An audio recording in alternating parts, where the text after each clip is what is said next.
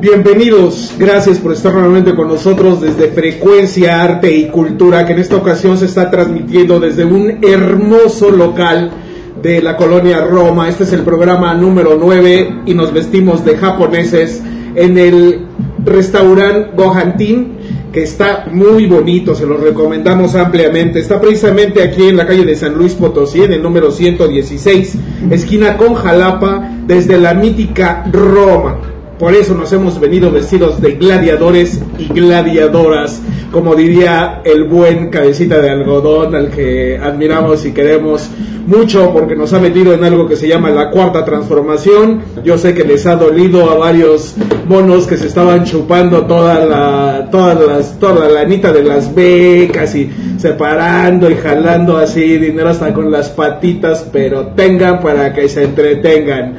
Y bueno, es un placer contar con ustedes en este noveno noveno, noveno programa consecutivo que tengo la oportunidad de estar con estas maravillosas personas y al ratito les vamos a dar una sorpresa porque hoy contamos con una invitada especialísima que por cierto está temblando de frío porque pues le pedimos que para complacer al auditorio se viniera en lencería, pero ya se está tomando un cafecito, yo creo que se va a sentir un poco mejor. Mi querido Beltrán, sé que tuvimos una pérdida importante esta semana. Fíjate que fue una noticia que a mí me cimbró, ciertamente, porque el día de ayer, desafortunadamente, el crítico literario George Steiner eh, perdió la vida.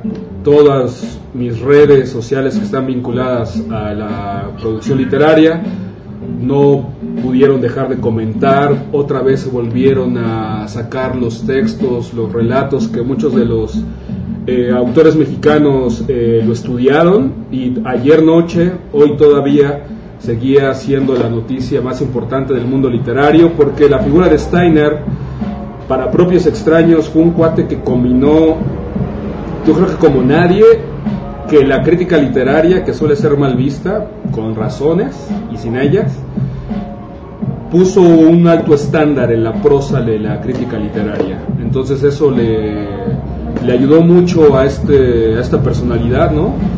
De ascendencia judía, de abuelos alemanes, nacido en Francia, estudiado en las mejores universidades de Inglaterra y Estados Unidos, y tuvo un magisterio fundamentalmente en Inglaterra, ¿no?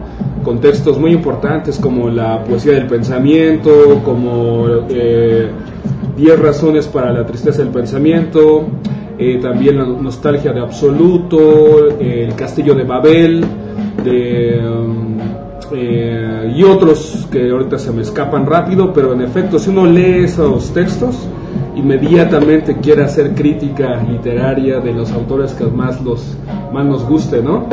Y entonces, pues bueno, es, yo creo que va a seguir siendo un autor de referencia, porque él estudió prácticamente la literatura que va desde los griegos hasta finalmente que pasó en el siglo XX, ¿no? Cuate bien documentado, bien, este, bien hechote, y que vale la pena leer, este, que nos demos la oportunidad de leerlo, ¿no? El Fondo de Cultura Económica tiene por ahí un par de, par de textos de él, si no mal recuerdo, tiene breviarios, tiene algo que se llama estudios sobre la complejidad o estudios sobre el absurdo, algo así, y también tiene algo sobre el teatro, la tragedia. Entonces eh, son textos de bastante eh, precios muy accesibles para que no, no, suframos con lo de los precios, ¿no? Eh, y bueno, no sé ustedes si lo leyeron, si les gustaba. Pues, pues yo tengo entendido que, que fue un hombre muy letrado, ¿no? Desde, desde chavito sus papás le inculcaron el arte o sea, como yo ahorita pienso que el, el mundo en cualquier momento va a explotar y hay que, hay que tener las bases necesarias para salir adelante, porque si nos agarran de esclavos los japoneses, pues hay que saber japonés, ¿no? Para que seamos de los esclavos que, que, traten bien. Pues su papá lo, le enseñaron inglés, francés, griego, después él aprendió latín. Y bueno, me gustó una frase que leí de él, que dice, Acepté con ardor absoluto la idea de que el estudio y la comprensión eran los ideales más naturales y determinantes. Y eso, yo creo que eso engloba toda su, toda su trayectoria como, como un buscador, como un, como un ente pensador y, no sé, podemos llamarle, eh, bueno, me gusta mucho la visión que él tiene de Dios ¿no? Siempre se preguntó, siempre conjugó como que a Dios con, el arte. Eh, no sé, algunas frases que, que recabé de él. Es, el arte es la negación de la mortalidad. La muerte es el acontecimiento que cierra el horizonte, un límite insuperable. El arte se enfrenta en ese límite y proclama el tributo de la vida. Y también un, como, no podré, no sé cómo llamarle, pero bueno, no tengo ahorita la idea bien, bien acertada, pero detractor o de la ciencia, porque él decía que la ciencia no piensa, pues se limita a acumular y a cuantificar experimentos sin investigar el significado último de las cosas. Exacto, y eso es muy correcto, es una de las eh, hipótesis más pertinentes que me parecen eh, mejor diseñadas de, del, compadrito este, porque eh, realmente la ciencia siempre lanza cosas nuevas sin medir las consecuencias. En sí todas las ciencias y todos los descubrimientos y adelantos tecnológicos siempre terminan retractándose, ¿no? Como cuando se inventó la luz blanca, que era lo mejor y todo eso, y terminó siendo sumamente contaminante, después las celdas solares y todo eso, lanzan cosas sin saber realmente todo el daño que se está haciendo al medio ambiente, entonces eso le admiré mucho a él. Y bueno, vamos a pasar inmediatamente con nuestra invitada de lujo que tenemos aquí, Valeria Castañeda, de las iniciadoras de este colectivo de arte y cultura. Gran amiga, por favor, un saludo al auditorio y despidámonos, ¿no? Vamos a beber alcohol. Gracias, bebamos un poco. Realmente yo no planeo estar aquí, pero siempre me pasa. O sea, estoy donde no sé que voy a estar simplemente dejándome ir, simplemente fluyendo en la vida, que forma parte de, pues, de mi naturaleza un poco extraña. Escucho cuando, cuando nuestro amigo Eric dice de las ciencias y las ciencias no es más que para mí una necesidad del hombre, a pesar de que tengo una formación científica como química, es una necesidad porque finalmente vamos a llegar a las leyes universales cuando encontramos algo de del proceso científico, aunque no alcanzamos a verlo de repente. Entonces, filosofar sirve cuando tienes para comer, filosofar sirve cuando tienes hambre y nutres tu alma.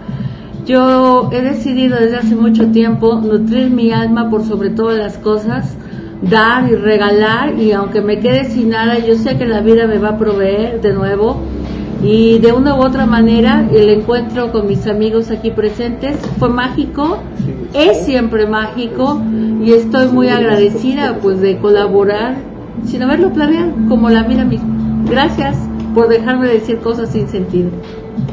Un placer. Pues sí, porque Valeria, en efecto, tenemos bien registrada, yo al menos tengo bien registrada la fecha donde se comenzó, ¿no? Hay un punto de inicio. Después más adelante vamos a tener mitos sobre cómo fue y le vamos a agregar y le vamos a quitar. Pero fue un 19 de julio del año pasado, en donde a partir de una convocatoria un poco rara de Eric Marbazo de publicar su libro, ahí llegó Antonio Rocha, llegó Valeria Castañeda, llegó su servilleta, Fernando Beltrán, y bueno, Eric ahí como un rockstar, ¿no? Mi Eric, ¿cómo llegaste esa vez? ¿Acuerdas? Así es, mi hermano. Que viva el rock and roll. Y ahorita, y ahorita vamos a contarles de regreso cómo fue este encuentro y cómo todo ese encuentro nos trajo hasta acá. Hablando de encuentros y desencuentros, también podemos hablar de añoranzas. Entonces aquí el buen Demian nos trae esta rolita que se llama Navegante de Fernando Delgadillo. Así que tienes los micrófonos, Demian. Bien, pues muchas gracias por volverme a considerar en este espacio.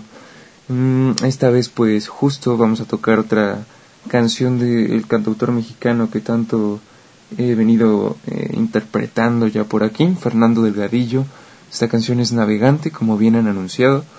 Y pues em, para eso nos venimos a un espacio acústico un poquito distinto, ¿no? Para que se escuche bien la guitarra, bien, bien la voz y vamos a ver cómo sale esta interpretación que va con cariño para ustedes.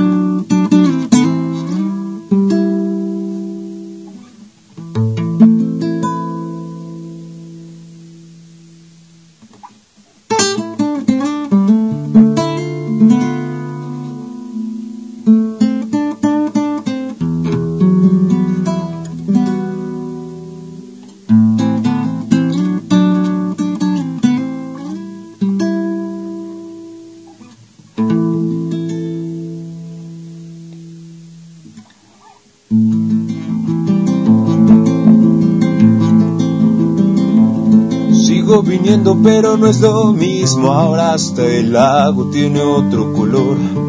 Yo le aseguro que entre los domingos de antes uno se sentía mejor. Con todo el alboroto de la gente, luego la cola para el alquiler. Con todo y todo uno se siente solo, pero no creo que se vaya a componer. Yo vengo al lago por esas costumbres que conservo en mi nostalgia por el mar. Siempre que vine lo hice con Amanda y vamos, era cosa solo de remar. Pasamos tardes viendo el sol poniente, llamaba a los puentes, la bruma y su piel. Pero ella sabe, ya tenía sus planes y en ellos no entraba yo con mi papel. Tuvo a su niña y continuó casada de ese asunto ya ni quise averiguar. Le extraño mucho más si estoy en casa y por eso me doy la vuelta por acá, por acá, por acá. Cuando mis remos hunden bajo las oscuras sombras, dejando remolinos como mi señal. El agua esconde cosas que a veces no se nombran ni en cualquier vieja barca las voy solo dejando atrás. Las voy dejando atrás.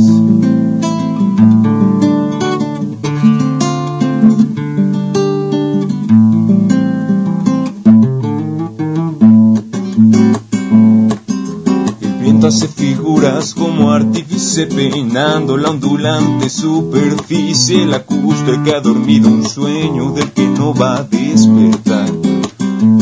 Miro a los cisnes que jamás alzaron vuelo y no ha sido el sol quien conquistó este cielo. ¿En dónde estás, Amanda? ¿En dónde estás? Amanda, ¿dónde estás?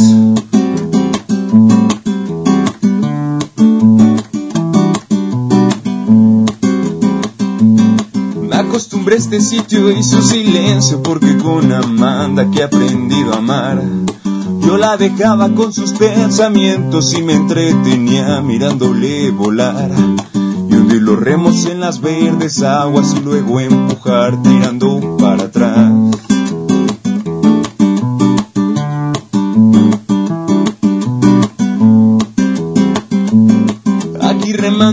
Ir pensando que un día de estos voy a irme a vivir al mar. Antes soñaba que iría a muchos lados, pero solo no dan ganas de viajar. Si hay yo trabajo me siento tranquilo, por eso he estado viniendo otra vez. Pero como le digo, no es el mismo lago al pie del bosque de Chapultepec.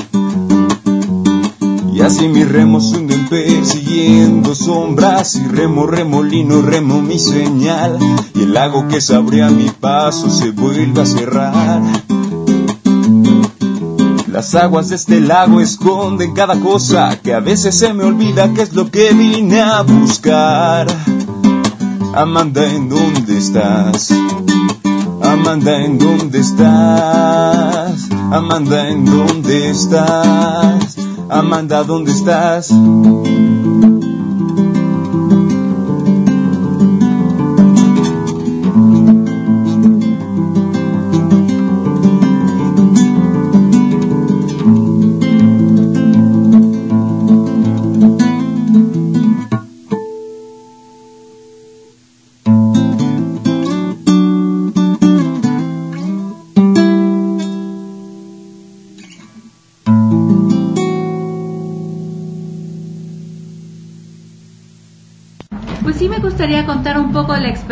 Experiencia de, este encuentro que tuvimos.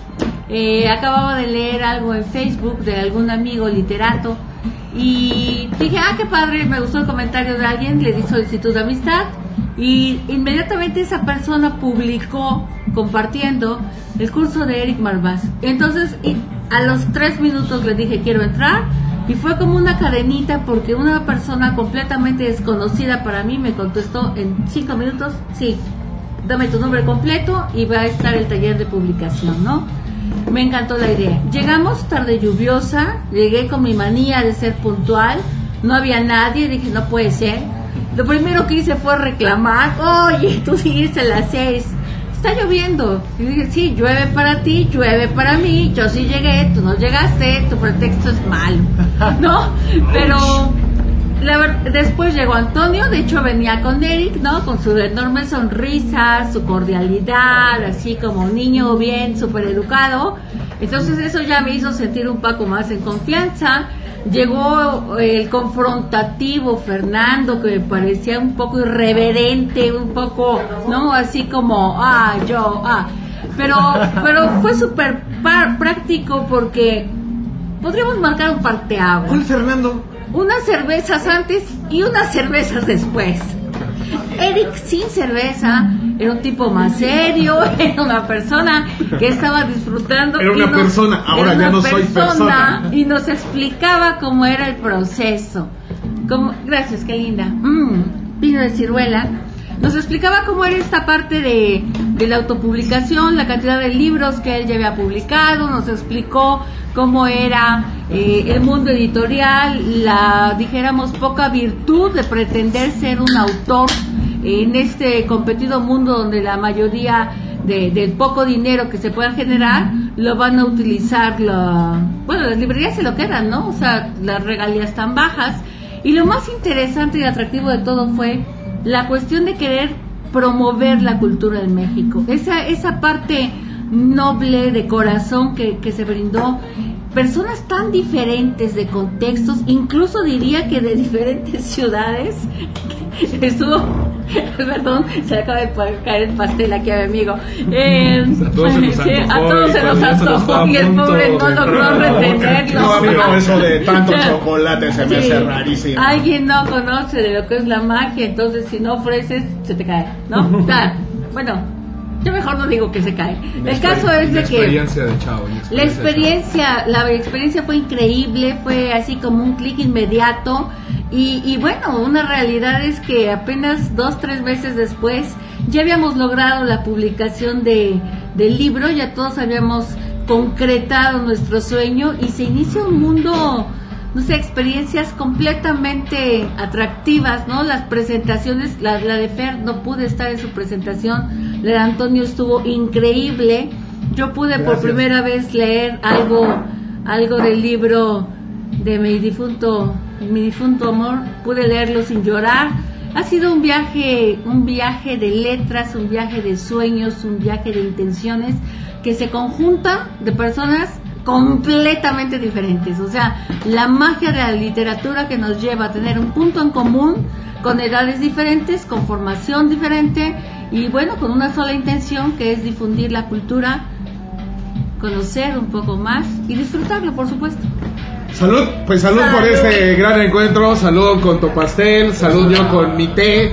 Saben, debo de tomar todos los días un tecito verde porque si no, pues ya a mi edad eh, me pongo nervioso, me pongo medio maníaco y me da por hacer cosas terribles como seguir escribiendo. Y eso va en contrasentido para todos ustedes.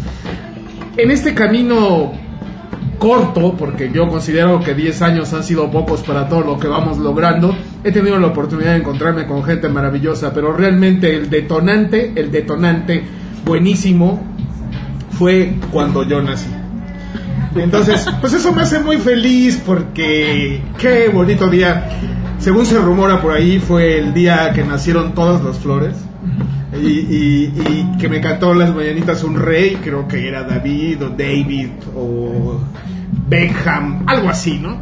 Pero que era, fue muy chido. Y ya después de ahí todo ha sido circunstancial, ¿no? Pero realmente creo que ese 19 de julio fue el detonante para empezar a hacer un montón de cosas. Y entre ellas, fíjense que el 19 de febrero, ah, no, perdón, fecha tentativa el 19 de febrero porque es miércoles. Pues que mejor es un sábado, ¿no? Ya.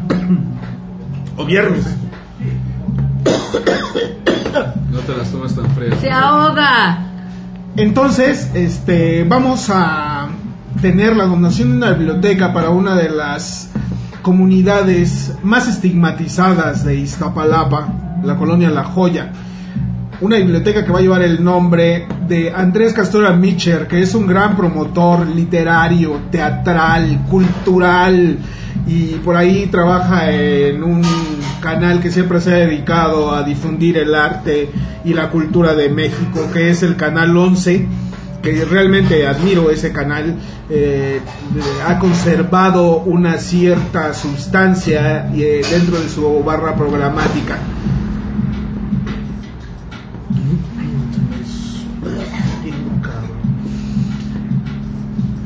Yo voy a regresar un poco al relato de Valeria porque algo que no comentó es de que ella fue una de las reseñistas, ¿se acuerdan?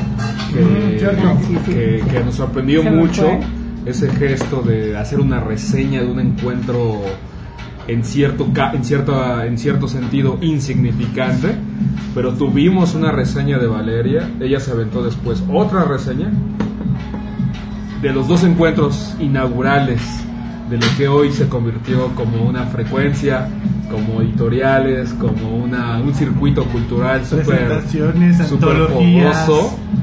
Y bueno, pues nos da mucho gusto que ella, de las, de las originales, de las primerizas, esté compartiendo esta, esta transmisión estos recuerdos que muchos de ustedes seguramente ni sabían por dónde había sido este asunto. Exacto. Fue en la, en la colonia, por el Metro Camarones, no sé cuál, es la colonia, pero Metro Camarones. El recreo se llama. En el Tintanísimo, que tuvo que extinguirse por problemas de derechos de autor, cosa que no pasa en el arte. Y en este imperio de Azcapotzalco, ¿no? Sí, el antiguo imperio es, este, de los texcocanos, algo así se llamaba. se supone que la palabra Azcapotzalco significa hormiguero, ¿no? Porque siempre fue una zona muy poblada, algo populosa y de tradición de nuestros ancestros. Se llama Azcapotzalco porque pertenecía al imperio austrohúngaro. No, Anda, pues.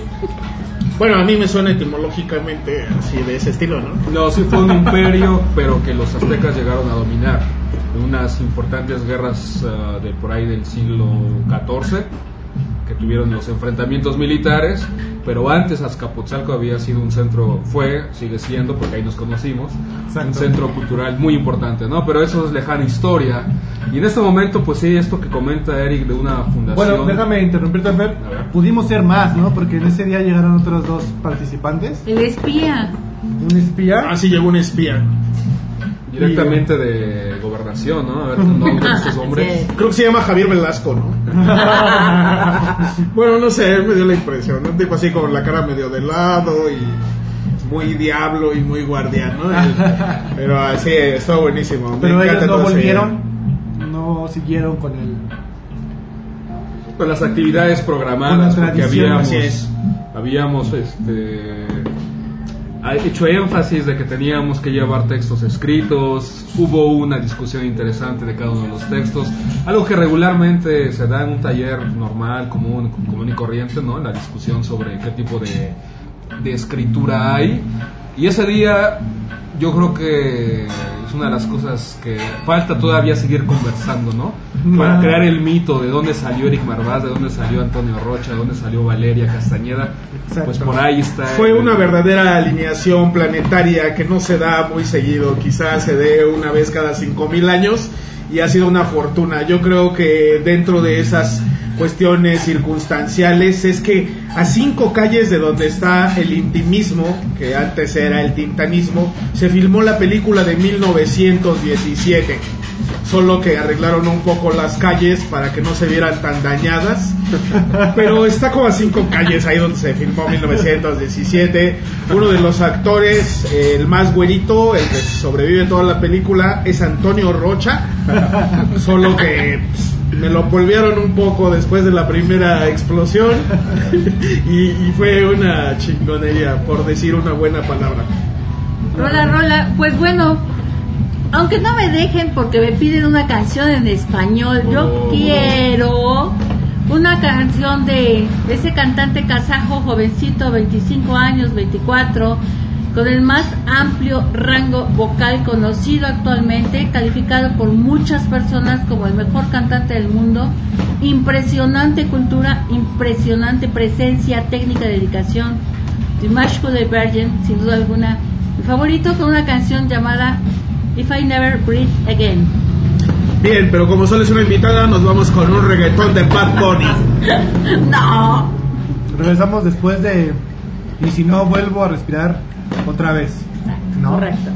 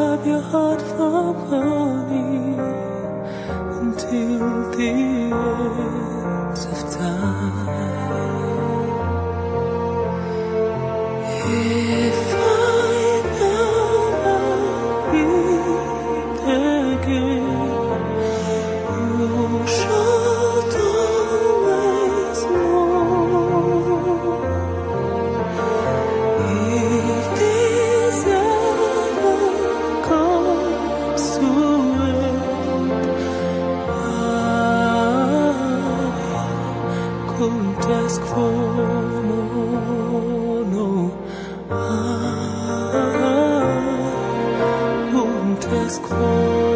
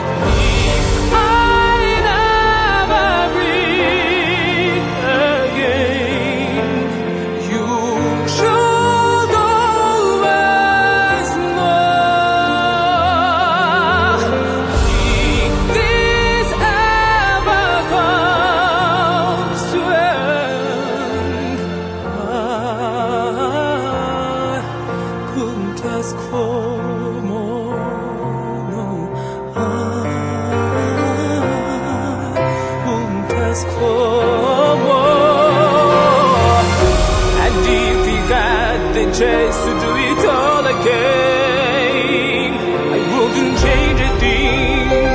I might bet, but I'd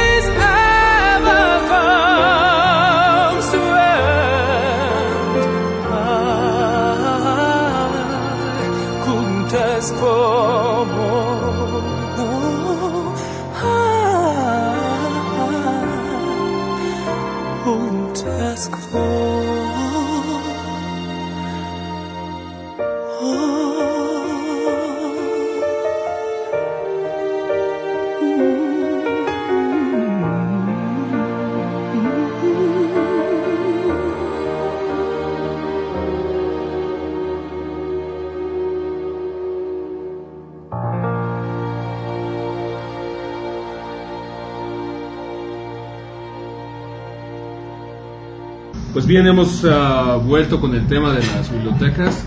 Hemos insistido quizá no lo suficiente de la importancia que significa esto. Es uno de los prácticamente caballitos de batalla de la- del colectivo Arte y Cultura por México, la inauguración, fundación, circulación de libros eh, en comunidades que no han tenido el, pues la suerte, la fortuna, la buena gestión de las chingadas autoridades de poner al alcance libros. Entonces, eh, próximamente en este lugar un poco, bueno, tenebroso, donde ni siquiera los delincuentes quieren ir a ir a chambear porque pues, los asaltan, cosas así, de ese tipo, de esa naturaleza. Estamos este, percibiendo el lugar que es de ese tipo de características sociodemográficas. Entonces ese es el valor que, que tenemos claro de llevar este tipo de iniciativas culturales, esta gestión cultural, hacer esta circulación de libros, circulación pública de libros, para que esta gente pues eh, conozca algo, un mundo que, todo, lector sabe que es fantástico, que es mágico, que posibilita eh, oportunidades varias, que incentiva la imaginación, que le habla al corazón, que cultiva las ideas todo este tipo de libros que queremos llegar a, donar, pues van a estar ahí próximamente. Ojalá sea el miércoles 19 o sábado 22, junto con varios organismos, ¿no? varias personalidades, quiero decir, que han sumado sus esfuerzos para lograrlo. Y pues a la expectativa, ¿no? ojalá podamos hacer un especial de esa donación. Van a estar, como comentamos, amigos nuestros, gente que nos ha ayudado. Va a ser este, Rocha, Marvas, y otras personalidades que nos han ayudado mucho y que lo estamos logrando y bueno, pues estamos muy contentos. Está, está bien genial que una de las bibliotecas que, que se donen por parte de Arte y Cultura por México sea para sea con el nombre de Andrés Castura Michel. Yo tengo a Andrés Castura en un concepto de luchador, un incansable del teatro, de promover ese, ese, las, las puestas en escena. Yo recuerdo haber, haberlo conocido en el, ya hace tiempo, su nombre como tal, pero la vez que me impresionó fue que el microteatro, ese, esas puestas en escena de 15 minutos que estaban allá por, por Santa María de la Ribera, vi una obra, una adaptación de una de sus obras que ya más o menos se llama La noche que Dios llora y el diablo gana, algo así. Está muy buena, es una puesta en escena de 15 minutos, verdaderamente impactante. Y bueno, lo tengo de amigo en Facebook, lo he seguido y no para de escribir, no para de, hablar de cultura. Entonces, lo tiene bien merecido. Afortunadamente, hemos tenido la oportunidad de conjuntar un grupo que de diversas características que van haciendo ese todo maravilloso que tenemos.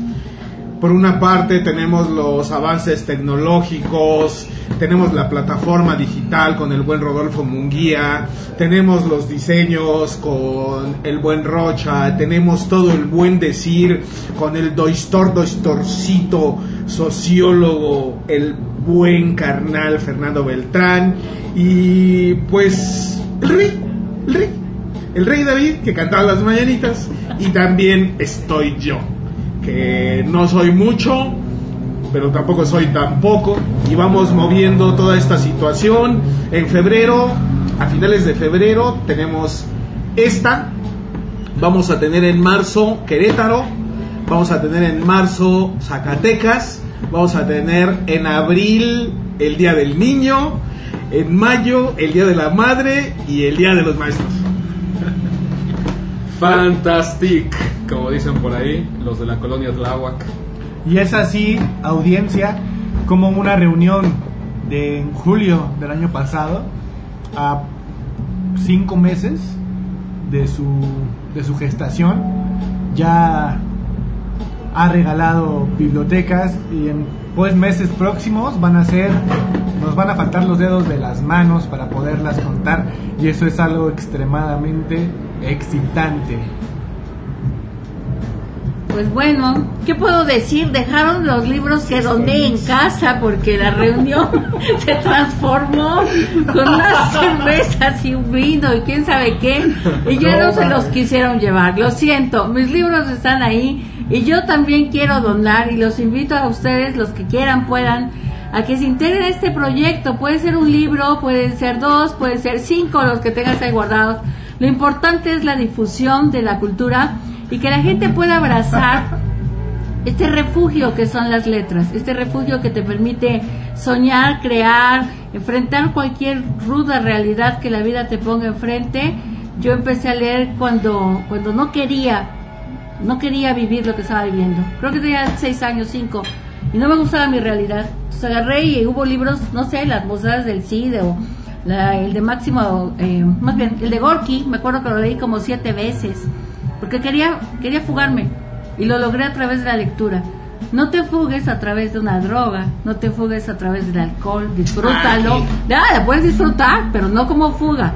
Mejor fúgate en los libros, fúgate en la imagen, en la imaginación, en la, en la fe en que las cosas pueden ser diferentes y, y pues no te hagas güey, ¿no? O sea, dona tus libros. Eso es todo lo que tengo que decir por hoy.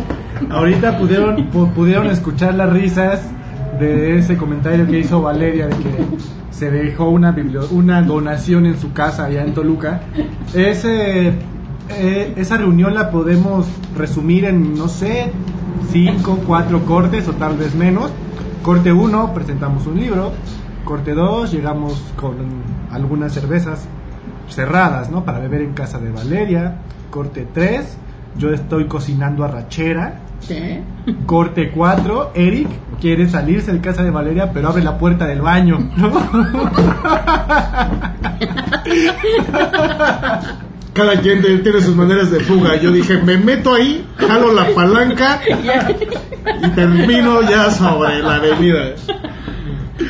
Ah, no. Te juro que pensé que era el elevador y que tenía que bajar a la planta baja.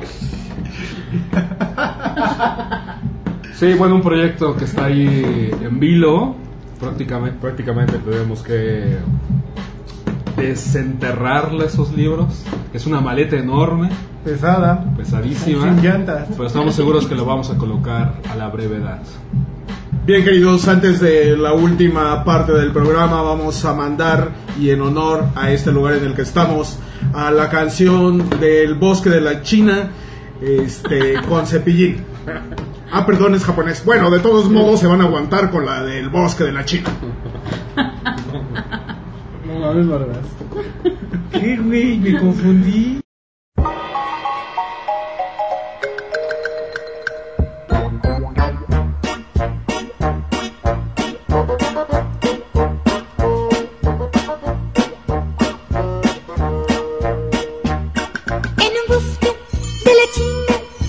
La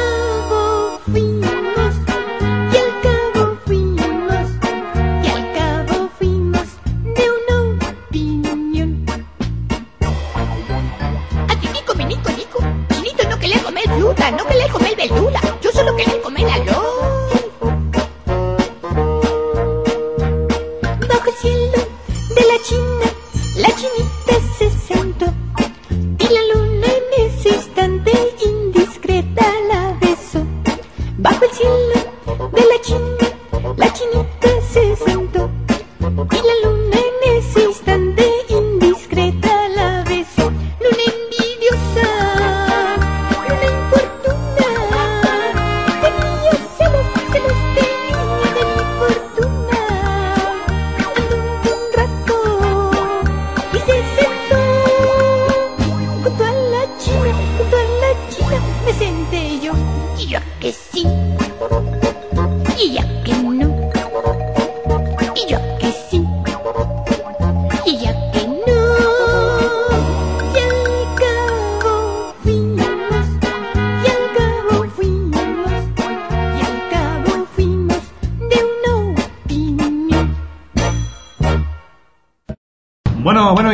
aquí de vuelta en el juego de Diego en Frecuencia Arte y Cultura y nos vamos a publicidad. Pues bien, este último segmento es para invitarlos a todos una- la agenda de febrero está muy interesante. Yo quiero invitarlos el viernes 21 de febrero, que se va a presentar un libro de una amiga mía que ha escrito una... Fue una investigación doctoral, pero que tuvo la fortuna de inmediatamente hacer gestiones con siglo XXI. Y es una tesis, una investigación sobre cómo entender el cambio social en México a partir de la identidad mexicana. Está bien escrito, está súper documentado, eh, es muy fácil de leer, es una de las virtudes de una- un texto como ella, como esos. Entonces están cordialmente invitados, Feria del Libro en Minería, 21 de febrero a las 7 de la noche. Vamos a hablar sobre los, lo que éramos antes, más o menos se llama el, el texto. E inmediatamente al día siguiente vamos a tener la inauguración en Iztapalapa, en la colonia La Joya, de una biblioteca que lleva por nombre de Andrés Castuera Mitcher. Y pues lo esperamos porque pues ahí va a estar técnicamente todos los que conformamos este colectivo de arte y cultura por México, como es Valeria Castañeda, este, Mariana Iparrea, y bueno, también Peterontes Arenarius, eh, Guadalupe G. Méndez, eh, pues toda la bandota ahí gigante, vamos a estar muy felices, muy contentos, Israel Cervantes, Jessica, bueno, todos, todos los que estamos poniendo toda la buena voluntad, eh, dinero de nuestros bolsillos, pero sobre todo el corazón para tratar que a través de la literatura, del arte, del buen sentido, de amar al prójimo, no como eso de los padrecitos. no, pues también los aman, un poco rudo, ¿no? Pero todo ese rollo. Se puede transformar esta nación en algo digno de contarse. Y si a esas vamos, nosotros no somos la cuarta T, somos la cuarta punto tres o cuatro cinco T. Pues todos están invitados, así como dice Eric, somos una fuerza de muchas personas que estamos actuando en pos de la, de la cultura, de la lectura y de la literatura. Así que si ustedes quieren unirse, son bienvenidos. Así como también son bienvenidos a nuestro grupo Arte y Cultura por México en WhatsApp, en el cual pueden ingresar a través de un enlace que pueden encontrar en el Templo del Morbos, Ex Libris y Frecuencia Arte y Cultura, páginas en Facebook. Así que esto fue todo por hoy. Nos despedimos, es- fuimos Eric Marvaz, Fernando Beltrán, nuestra gran invitada Valeria Castañeda y un servidor Antonio Rocha. Hasta la próxima.